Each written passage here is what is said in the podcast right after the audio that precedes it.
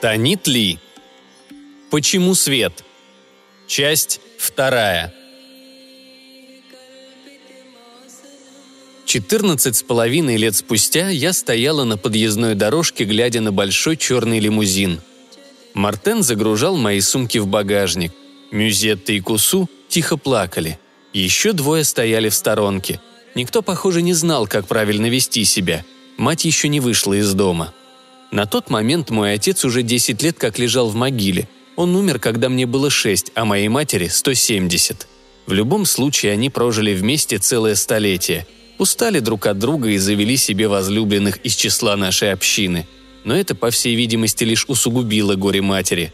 С тех пор каждый седьмой вечер она отправлялась к небольшому алтарю, который построила в память о нем. Резала себе палец и выпускала каплю крови в вазу под его фотографией – кстати, имя моей матери – Юнона. Так ее назвали в честь древнеримской богини, и я, став взрослой, тоже называла ее по имени. «Она должна быть здесь», – раздраженно бросил Тифа. Он тоже был временным любовником Юноны, хотя обычно она, похоже, его раздражала. «Заперлась в этой проклятой комнате», – кисло добавил он. Под комнатой он имел в виду святилище. Я промолчала – Тифа же вышел на террасу и принялся расхаживать туда-сюда высокий, сильный мужчина лет двухсот или около того. Сколько ему было, никто точно не знал. Темноволосый, как и большинство нас здесь, в Северине. От долгого пребывания на летнем солнце его кожа была светло-коричневой. Он хорошо переносил солнце, мог проводить на нем по несколько часов в день. У меня тоже черные волосы, а моя кожа даже зимой остается бледно-коричневой – я способна переносить дневной свет весь день, день за днем. Я могу днем жить. Мартен захлопнул багажник, оставив дверь автомобиля открытой. Касперон сел за руль и попробовал завести двигатель. Его громкое урчание наверняка было бы слышно и на верхнем этаже, и в дальних комнатах, где обитала Юнона. Внезапно она стремительно вышла из дома. Волосы у Юноны темно-рыжие, кожа белая – Чуть раскосые глаза цвета свинцовой синевы Северного моря, какое можно увидеть в иностранном фильме с субтитрами. Будучи ребенком, я обожала ее. Она была моей богиней. Я бы отдала за нее жизнь, но потом все изменилось. Изменилось навсегда. Гордо прошествовав мимо остальных, как будто их там и не было, она встала передо мной. Она все еще была на дюйм выше меня, хотя я довольно высокая. «Итак», — сказала она и посмотрела мне в лицо — ее собственное лицо было холодным, как мрамор, да и вся она как будто была высечена из камня. Это женщина, которая, когда мне было три года, дрожала и прижимала меня к себе, шептала, что все будет хорошо. «Да, Юнона», — сказала я. «У тебя есть все, что тебе нужно?» Равнодушно поинтересовалась она, как будто была вынуждена проявлять вежливость гостю, который наконец уезжает. «Да, спасибо. Кусу помог мне собрать вещи», ты знаешь, что достаточно позвонить домой, и тебе пришлют все необходимое?» «Разумеется», — небрежно добавила она. «Там ты ни в чем не будешь испытывать недостатка». Я не ответила. Что я могла сказать? Я здесь испытывала недостаток во многих вещах и никогда их не получала. По крайней мере, от тебя, мама. «Желаю тебе всего наилучшего», — холодно произнесла она, — «в твоем новом доме. Надеюсь, тебе там все понравится. Брак – важная вещь, как ты понимаешь, и они будут хорошо относиться к тебе». «Да». «Тогда попрощаемся, по крайней мере, на время». «Да». «До свидания, Дайша». Она почти пропела звук «Ай», и в моей голове прозвучали глупые слова, которые с ними рифмуются. «Дай», «Чай», «Май». Я сказала. «До свидания, Юнона. Желаю тебе примириться с Тифой и приятной тебе жизни». Затем я повернулась к ней спиной, прошла через всю террасу и села в машину. Со всеми остальными я попрощалась еще раньше. Они осыпали меня добрыми пожеланиями, рыдали, пытались подбодрить меня, говоря, что видели портреты моего будущего мужа, говорили, как он красив и талантлив, и что я должна поскорее написать им по электронной почте или позвонить по телефону, не терять связь с ними, вернуться в следующем году или даже раньше. Возможно, они забудут меня через пару дней или ночей. Мне они уже казались далекими-далекими. Когда мы отъехали, над поместьем уже повис светло-желтый лимузин полной луны. В ее чистых бледных лучах я, пока мы ехали до внешних ворот, могла в течение часа наблюдать всю ночную жизнь поместья в полях, в садах и огородах, загонах для скота и конюшнях, гаражах и мастерских. скачущую легким галопом черную лошадь, фонари и снопы красных искр. Люди выходили посмотреть на нас, махали нам, с любопытством, завистью, жалостью или презрением, глядя, как девушка уезжает, чтобы вступить в брачный союз. Вдали под лучами луны сияли голубым светом низкие горы. Озеро на дальнем краю поросшей травой равнины было похоже на гигантский виниловый диск, упавший с неба, старую пластинку, которую крутила луна. И крутила она ее сегодня ночью на вертушке земли. Это были последние картины родного дома, но и они вскоре остались позади. Путешествие заняло всего четыре дня – Иногда мы проезжали небольшие городки с побеленными известью домами или же большие города, чьи высокие пальцы из бетона и стекла царапали облака. Иногда мы катили по широким автострадам с их мощным транспортным потоком. Иногда это была открытая сельская местность, горы, приближающиеся или отдаляющиеся, сияющие твердой глазурью льда. Днем мы делали остановки в отелях, чтобы Касперон мог отдохнуть, а в 6 или 7 вечера ехали дальше – Ночью я спала в машине или сидела, глядя в окно. Разумеется, мне было тяжело на душе. Я была полна обиды и горечи, и глухой безнадежной ярости. «Я освобожусь от всего этого», – бесконечно твердила я себе с середины лета, когда мне в первый раз сообщили, что для укрепления дружеских связей с семейством Дювалей я должна выйти замуж за их нового наследника. Естественно, этот брачный союз заключался не только и не столько ради дружбы двух кланов – я несла в себе солнцерожденные гены, а у наследника Дювалей, похоже, их не было. Моя невосприимчивость к свету была необходима для того, чтобы обеспечить сильное потомство. Плохая шутка, по крайней мере, в нашем племени. Им требовалась моя кровь. Я была источником крови. Я, Дайша Северин, юная девушка 17 лет, которой не страшно длительное пребывание на солнечном свете. Я представляла собой невероятную ценность, все говорили, что меня там встретят с распростертыми объятиями. «Ведь ты такая красивая», — говорили они. «У тебя черные волосы и темные глаза, и кожа оттенка корицы». Наследник Зеев Дюваль был очарован моими фото, которые он видел. И разве я сама не считала его красивым, классным? Как сказала Мюзетта, он такой классный. Жаль, что это не я. Тебе крупно повезло, Дайша. Зеев был белокур почти как снежная метель, хотя его брови и ресницы были темными. Его глаза походили на светлый блестящий металл. Его кожа также была бледной, хотя и не такой бесцветной, как у некоторых из нас. По крайней мере, мне так показалось, когда я увидела его в хоум-видео, которое мне прислали. Моя светлокожая мать могла переносить свет, хотя и в гораздо меньшей степени, чем мой покойный отец. Таким образом, я унаследовала всю его силу и многое другое – но у Зеева Дювали ничего этого не было, или, по крайней мере, так казалось. В моих глазах он был тем, кем был – человеком, чья жизнь протекает исключительно ночью. Судя по его внешности, ему можно было дать лет 19-20, да и на самом деле он был не намного старше. Как и я, новая молодая жизнь. Так много общего. И в то же время так мало.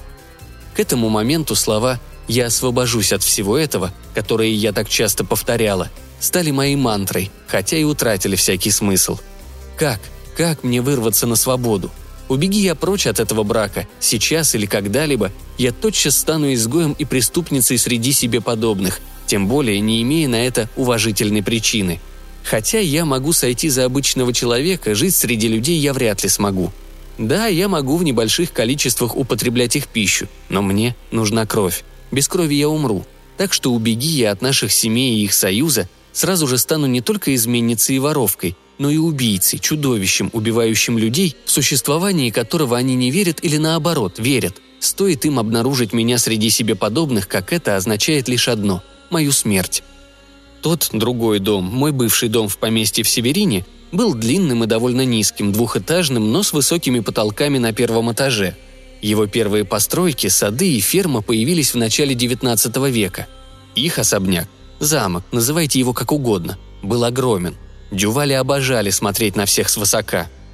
Увенчанный крытыми черепицей башнями, он словно скала выселся над окрестностями в окружении многочисленных дворов и садов за высокими оградами. Вокруг него стеной стоял сосновый лес с вкраплениями деревьев других пород, в том числе кленов, уже пылавших багряной листвой в красках позднего летнего заката. Я не заметила никаких обычных в таких случаях хозяйственных построек – домов прислуги или амбаров. У нас ушло почти три часа, чтобы проехать через их владение по извилистой, усеянной камнями дороге, неуклонно поднимавшейся вверх, над которой нависали корни деревьев. Один раз Касперон был вынужден остановиться, выйти из машины и осмотреть шины. К счастью, все было в порядке. Мы поехали дальше. В какой-то момент, незадолго до того, как мы подъехали к замку, я увидела водопад, каскадами падавший с высокого скалистого холма в протянувшийся внизу овраг. В призрачных сумерках он смотрелся красиво и романтично. Может, он задавал тон? Когда машина наконец остановилась, в доме скале тусклым янтарем светились лишь несколько окон. Над широкой дверью горела одинокая электрическая лампочка, забранная в круглый плафон, похожий на старую уставшую планету. Нам навстречу никто не вышел.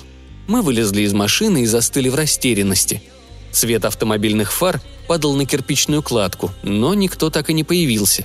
В освещенных окнах не возникло ни единого силуэта, который посмотрел бы вниз. Касперон подошел к двери и позвонил в висевший там звонок. Со всех сторон громко стрекотали сверчки. Услышав звонок, они стихли на миг и вновь возобновили свой стрекот. Ночь была теплая и какая-то пустая. Все вокруг казалось неживым, несмотря на сверчков и освещенные окна. Под словом «все» Я имею в виду наш род, мою породу людей. В какой-то странный миг я подумала, а не случилось ли здесь что-то ужасное?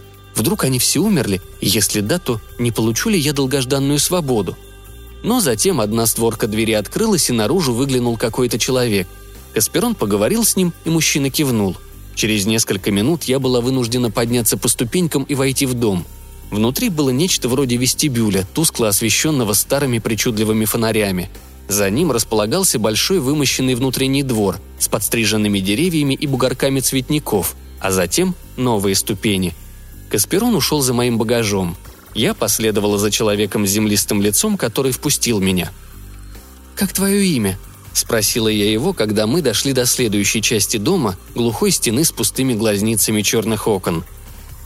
«Антон». «Где сейчас семья?» – спросила я его. «Наверху», – буркнул он.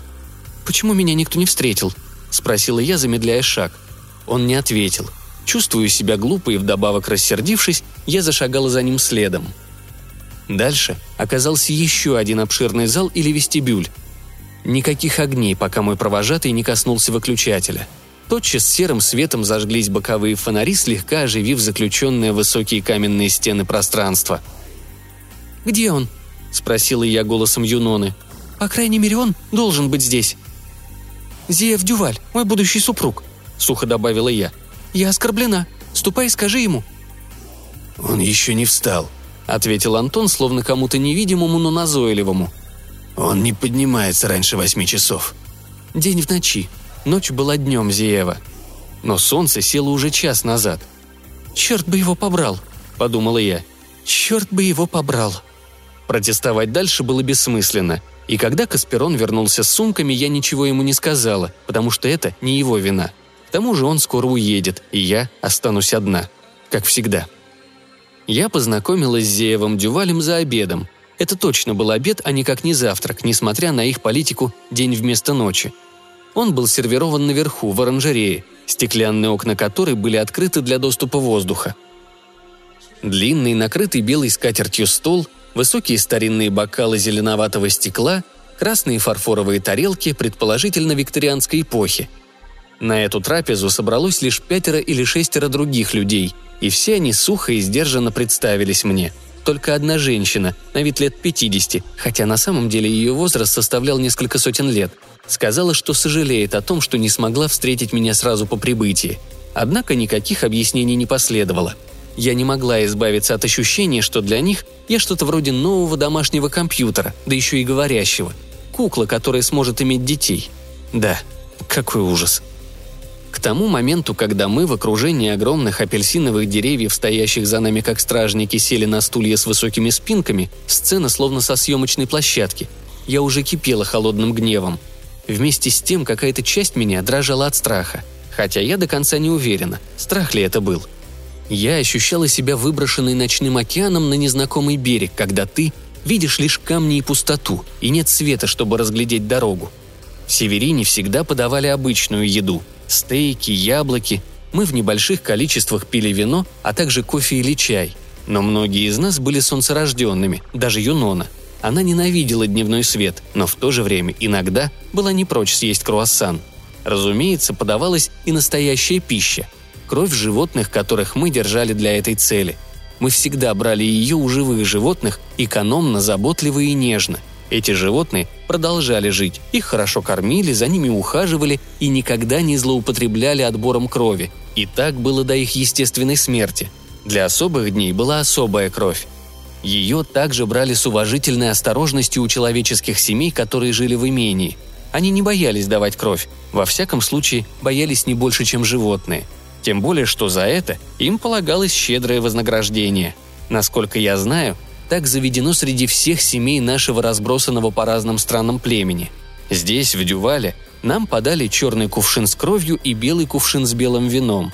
На красных блюдах лежал свежий хлеб, еще теплый. И это все – в последней гостинице я подкрепилась настоящей пищей, которую пила из своей фляжки. Я также выпила в дороге колы. Теперь я взяла кусок хлеба и на дюйм наполнила свой стакан вином. Все посмотрели на меня, затем отвернулись. Во всех остальных бокалах олела красная жидкость. Один из мужчин сказал «Но это лучше, юная леди. Это человечье. Мы всегда пьем ее за ужином. Попробуйте». «Нет», — ответила я. Благодарю вас». «О, вы явно не отдаете себе отчет в своих словах». И тогда заговорил он из дверного проема. Он только что вошел после долгого отдыха, или чем он там занимался последние два с половиной часа, пока я была в отведенных мне покоях, принимала душ и переодевалась для этого ужасного вечера. Первое, что я заметила в нем, Зиеве Дювале, не заметить было нельзя – светлые волосы и белизну его кожи – в комнате, где горели лишь свечи, а за окном царила темнота, они, казалось, излучали свет. Его волосы походили на расплавленную платину, чуть тускневшую в тени до оттенка белого золота. Его глаза были не серыми, а зелеными, точнее серо-зелеными, как хрустальные кубки. Да и его кожа, в конце концов, была не такой уж и бледной и имела легкий смуглый оттенок, правда, никоим образом не похожий на загар, как будто она питалась тьмой и впитала ее в себя – он был красив, но это не стало для меня открытием. На вид ему было лет 19. У него было идеальное тело, стройное и сильное, как у большинства вампиров. Мы едим идеальную пищу и почти не вбираем в себя лишних калорий, лишь ровно столько, сколько нам нужно. Зато он был высок ростом, выше всех, кого я когда-либо встречала. «Около шести с половиной футов», — подумала я. В отличие от других, даже от меня, он не стал наряжаться к обеду — на нем были старые черные джинсы и потрепанная футболка с длинными рваными рукавами. Я ощущала исходивший от него запах леса, сосновой хвои, дыма и ночи. Он явно выходил на прогулку. И еще я заметила на одном рукаве небольшое коричнево-красное пятно. Неужели это кровь? Откуда? И тут до меня дошло, на кого он больше всего похож. На белого волка. Так может, этот чертов волк выходил на охоту в своем огромном лесопарке – Кого он убил так безжалостно? Какую-нибудь белку, зайца или оленя? Уже это одно было плохо. Но что, если на самом деле все еще хуже? Я ничего не знала об этих людях, которым меня отдали. Я была слишком оскорблена, и мне была ненавистна даже мысль о том, чтобы провести изыскание или задать любые реальные вопросы. Я, насупив брови, посмотрела на коротенькую видеозапись, которую мне прислали, и подумала. «Итак, он симпатичный и почти альбинос. Я даже это поняла не так. Это был волк. Дикий зверь, который по старинке охотится по ночам на бедных беззащитных зверушек. Не успела я это подумать, как он сказал. «Оставь ее в покое, Константин». Затем «Пусть она ест то, что хочет. Она знает, что ей нравится». И лишь затем «Привет, Дайша. Я Зеев. Если бы ты приехала сюда чуть позже, я бы вышел тебе навстречу». Я выдержала его взгляд, что было нелегко – этот зеленый лед, мне было скользко ступать по нему. «Не волнуйся, какая разница?» – тихо сказала я. Он сел во главе стола. Хотя он и был самым молодым среди них, он был наследником и, следовательно, самым главным в семье. Отец Зиева умер два года назад, когда его машина сорвалась с горной дороги в нескольких милях отсюда. К счастью, его спутница, женщина из семьи Клей, позвонила его домашним – Разбитую машину и тело Дювали убрали до того, как солнце смогло нанести вред и живым, и мертвым. Ни для кого не секрет, что мы выживаем в значительной степени благодаря богатству, которое нам позволяет скопить наше долголетие, и также уединенность, которую оно способно купить. Остальные продолжили трапезу, передавая по кругу черный кувшин. Только один из них взял хлеб, и то лишь для того, чтобы промокнуть последние красные капли внутри своего стакана. Он, как тряпицей, вытер его хлебом, который затем сунул в рот. Я потягивала вино. Сидевший слева от меня Зеев я видела его краем глаза. Ни к чему не притронулся. Он просто сидел и даже не смотрел на меня, чему я была искренне рада. Внезапно человек по имени Константин громко сказал «Налегай на ужин, волк, иначе она подумает, что ты уже наелся в лесу. А в ее клане так не принято». Несколько человек тихо хихикнули. Меня же так и подмывало запустить стаканом в стену или вообще кому-нибудь из них в голову. Но Зеев сказал «Что? Ты имеешь в виду то, что на моей футболке?» Похоже, он ничуть не обиделся. Я положила свой недоеденный хлеб и, встав, обвела их взглядом. На него я посмотрела последним. «Надеюсь, вы извините меня. Я долго ехала и устала», — сказала я и в упор посмотрела на него. Знаю, с моей стороны это был вызывающий поступок. «И спокойной ночи, Зеев. Наконец-то мы встретились». Он промолчал. Все остальные тоже. Я вышла из оранжереи, миновала большую комнату, располагавшуюся за ней, и направилась к лестнице. Волк. Они называли его так. Волк. «Подожди», — сказал он, шагая следом за мной. Я могу двигаться почти бесшумно и очень быстро, но, по-видимому, не так бесшумно и внезапно, как он. Не успев сказать ему «нет», я испуганно повернулась. Зеев стоял менее чем в трех футах от меня. Лицо его было каменным, но когда он заговорил, его голос, хорошо поставленный, как у актера, оказался очень музыкальным. «Дальше, Северин, извини, это было неудачное начало». «Ты заметил это». «Пойдешь со мной? Просто наверх, в библиотеку. Мы можем поговорить там, и нам никто не помешает». «Зачем нам это? Я имею в виду, зачем нам говорить?» «А мне кажется, мы должны», и, возможно, ты будешь достаточно любезна, чтобы не отказать мне в моей просьбе. Но, может, я просто пошлю тебя ко всем чертям, прямиком в ад?» «О, вон куда», — сказал он и улыбнулся. «Нет, туда я точно не пойду. Слишком светло, слишком жарко». «Пошел ты», — сказала я. Я стояла на седьмой ступеньке лестницы, когда он оказался рядом со мной. Я вновь остановилась. «Дай мне одну минуту», — попросил он. Мне сказали, что я должна отдать тебе всю свою жизнь, а затем подарить тебе детей. Ах да, чуть не забыла. Таких, которые смогут жить при дневном свете, как я», — сказала я. «Думаю, этого достаточно, не так ли, Зеев Дюваль? Зачем тебе эта глупая крошечная минута, когда ты получишь от меня все остальное?» Он отпустил меня. Я взбежала вверх по лестнице. Добравшись до верхней площадки, я оглянулась, пребывая в состоянии между восторгом и ужасом. Но он исчез. Скудно освещенные пространства дома снова показались пустыми, без единой живой души, кроме меня. Юнона. В эту ночь мне приснилась она. Мне снилось, что она в черной пещере, где капает вода. Она держала на руках мертвого ребенка и плакала. Ребенком этим, похоже, была я. То, чего она боялась больше всего, когда они, представители моего родного клана, заставили ее вынести меня на наступающий рассвет, чтобы проверить, сколько я могу выдержать. Всего одну минуту. Зев попросил того же самого. Я не дала ему этой минуты. Но и у нее, и у меня не было выбора. Когда я пережила восход солнца, она поначалу обрадовалась, но потом, когда я начала спрашивать, когда я могу снова увидеть свет, она... Тогда она начала терять меня, а я — ее, мою высокую, рыжеволосую и голубоглазую мать. Она никогда не говорила мне, но это несложно понять. Чем больше времени я проводила на дневном свете, чем больше подтверждала то, что была настоящей солнцерожденной, тем стремительнее она теряла меня, а я теряла ее. Сама она могла выдержать на солнце часа два-три каждую неделю, но она ненавидела свет и солнце.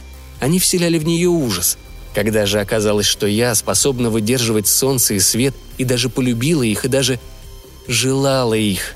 Двери ее сердца закрылись прямо перед моим лицом. Юнона ненавидела меня так же, как ненавидела солнечный свет. Я была ей омерзительна. Она ненавидела меня, питала ко мне отвращение, да и сейчас питает. Она моя мать.